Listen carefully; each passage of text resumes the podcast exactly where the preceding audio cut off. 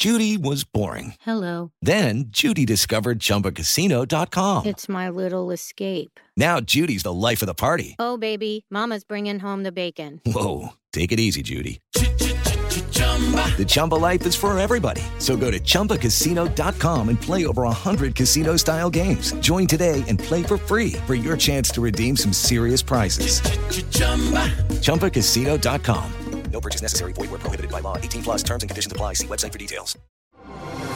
Así sucede con Carlos Martín Huerta Macías. En este podcast recibirás la información más relevante. Un servicio de Asir Noticias. Mi querido doctor Asia, ¿cómo está? Carlitos, ¿cómo estás? Aquí estábamos aislados del mundo. No, bueno, pero ya, ya, ya en contacto con nosotros. Le, el tema de hoy está muy bueno, ¿eh? Pues sí, el tema de hoy es muy, muy, importante, sobre todo para los padres. Vamos a hablar un poquito de las drogas. Este tema lo vamos a dividir en dos, en dos entregas. Hoy vamos a hablar un poquito de cuáles son las drogas y cómo actúan. Y la próxima semana vamos a hablar de los signos de para conocer si nuestro niño o nuestro adolescente ha tenido contacto con alguna droga.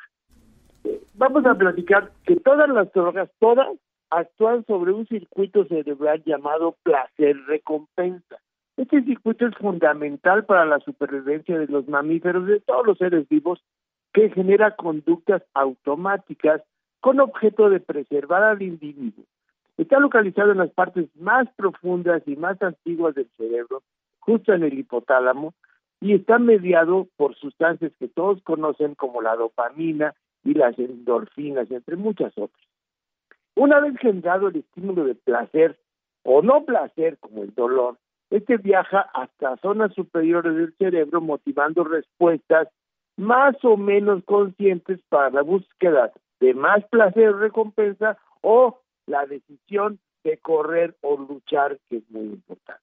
Esto genera una memoria que permite repetir el ciclo con la sola posibilidad de obtener placer o recompensa en otro momento. El ciclo se refuerza con la obtención repetida de placer.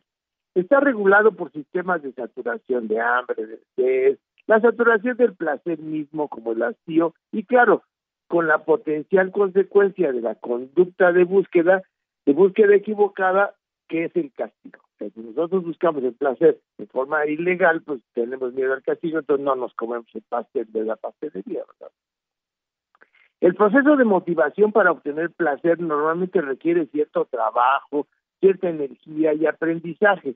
Las drogas que conocemos simplemente se saltan todo este paso y estimulan directamente estos centros placenteros liberando dopamina 10, 20 o 100 veces más que cualquier ex experiencia placentera natural, generando conductas exageradas de búsqueda cada vez más dependientes de la droga hasta que no se puede liberar al individuo de esta motivación. A este fenómeno se le conoce como adicción, que no es un acto elegido, no es por elección. El, este estímulo toma el control del cerebro, el control de nuestras acciones y el estímulo es tan grande que los estímulos normales de placenteros carecen de sentido, obligando al individuo a actuar inconscientemente para buscar más droga y más placer, que ya no es solo un acto de placer, sino es solo para mantener sus funciones vitales, generando lo que se conoce como síndrome de abstinencia. Vamos a echar un vistazo rápido a las drogas más comunes ordenadas por su capacidad adictiva. La número uno, la campeona, es la morfina. Está obtenida a partir de las semillas de la amapola, es la más estigmatizada de las drogas y tiene sus derivados como la heroína, el fentanilo y otros. Su, su, es claro que su consumo genera sequedad de boca, enrojecimiento de la piel y una sensación extraordinaria de placer y tranquilidad.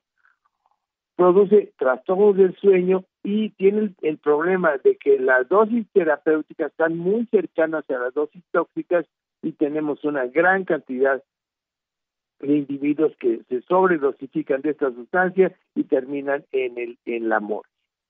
En el segundo lugar, la medalla de plata se la saca la cocaína o el cristal que es producida a partir de la, de la resina de la hoja de coca. Es un estimulante muy potente que produce efectos eufóricos serios y está vinculada a conductas peligrosas y violentas.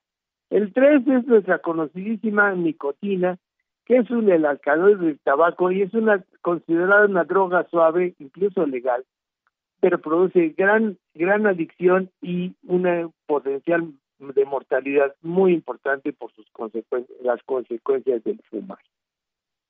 La siete es, que me perdone Joaquín, el alcohol. Es la droga cultural por excelencia, la más consumida en el, en el planeta, es un depresor nato del sistema nervioso central, genera una lentitud de la actividad cerebral y retarda la coordinación. Su, su adicción genera un costo muy grande para las familias y, las, y la sociedad.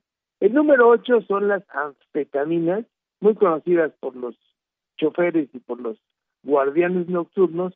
Es un potente estimulante, disminuye el sueño, disminuye el hambre y eh, por personas que quieren bajar de peso rápido y fácilmente. La generación, la genera adicción muy rápido y las sobredosis son frecuentes y peligrosas. Después vienen unas drogas que distorsionan la realidad, que son el éxtasis, el ácido lisérgico o LSD y otras, muchas, muchas, muchas derivados sintéticos que generan alucinaciones, una sensación de invencibilidad, disminuyen la sensación de, de cansancio, son muy, muy adictivas y muy riesgosas por la conducta violenta que pueden generar.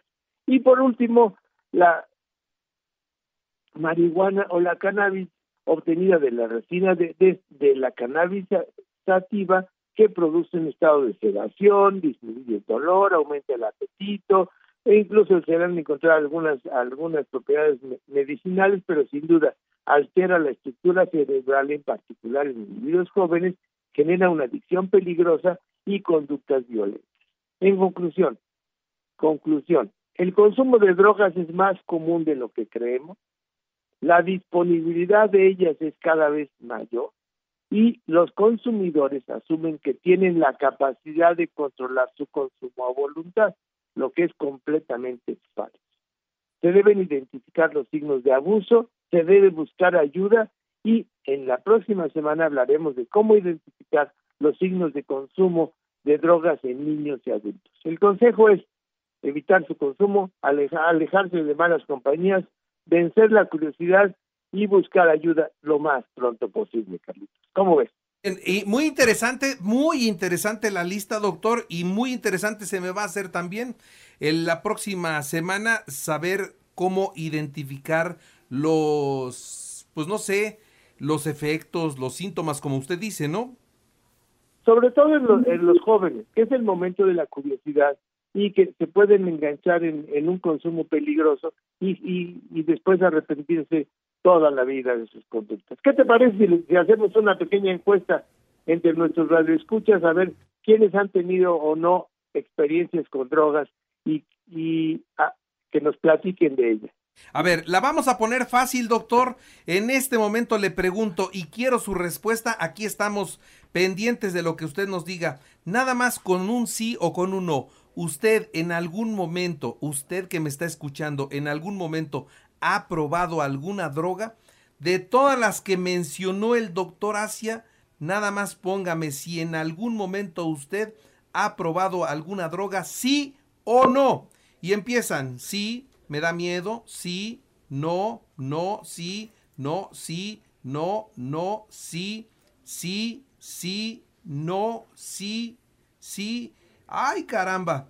Bueno, pues ahorita contamos, ¿no? Ahorita contamos y vemos qué porcentaje de los radioescuchas que se reporten en estos momentos han probado sí o no la droga. Por alguna curiosidad, por alguna situación probaron alguna droga. Puede ser cualquiera de las que mencionó el doctor Asia, ¿eh? A ver. Las permitidas, ¿no? Porque mencionó el, la nicotina o el también, cigarro También, también, también. que hace este que yo creo que un gran número de personas. Sí, ahí yo creo que ya todos, ¿no? Ahí yo creo que ya todos. Pero hablando de las drogas duras, sobre todo, eso es lo que a mí me, me interesaría conocer, ¿no? Sobre las drogas duras que, que mencionó el doctor Asia. ¿Usted ha consumido drogas? ¿Sí o no? Póngamelo y ahorita contamos y sacamos el porcentaje Ahorita Elizabeth Ortiz ya está empezando a ver los, los mensajes. Póngame sí o no. ¿Ha probado alguna droga? Sí o no. Solamente sí o no. Rapidito, ahorita vemos. Y a lo mejor valdría la pena descartar el alcohol y el tabaco porque eso es, eso ya está muy permitido, ¿no, doctor? Esas son drogas legales. No dejan de ser peligrosas, pero mira, vamos a quitarnos de la, de la encuesta porque ya muchos vamos a entrar en esa. Entonces vamos a, preguntarles sobre todo de las drogas duras, de las drogas ilegales. E, échese la lista de las duras. Pues mira, empezando por la por la primera que es el, eh, la heroína, la morfina, la segunda la cocaína, después las benzodiazepinas, las anfetaminas, el éxtasis, LSD y por último la marihuana. Con esas, de esas usted ha probado sí o no. Pero apúrele, mándeme su mensaje y vamos a ver qué tan qué tanta gente, común. qué tanta gente ya cayó en la curiosidad y qué tantos se aguantaron las ganas de probarlas.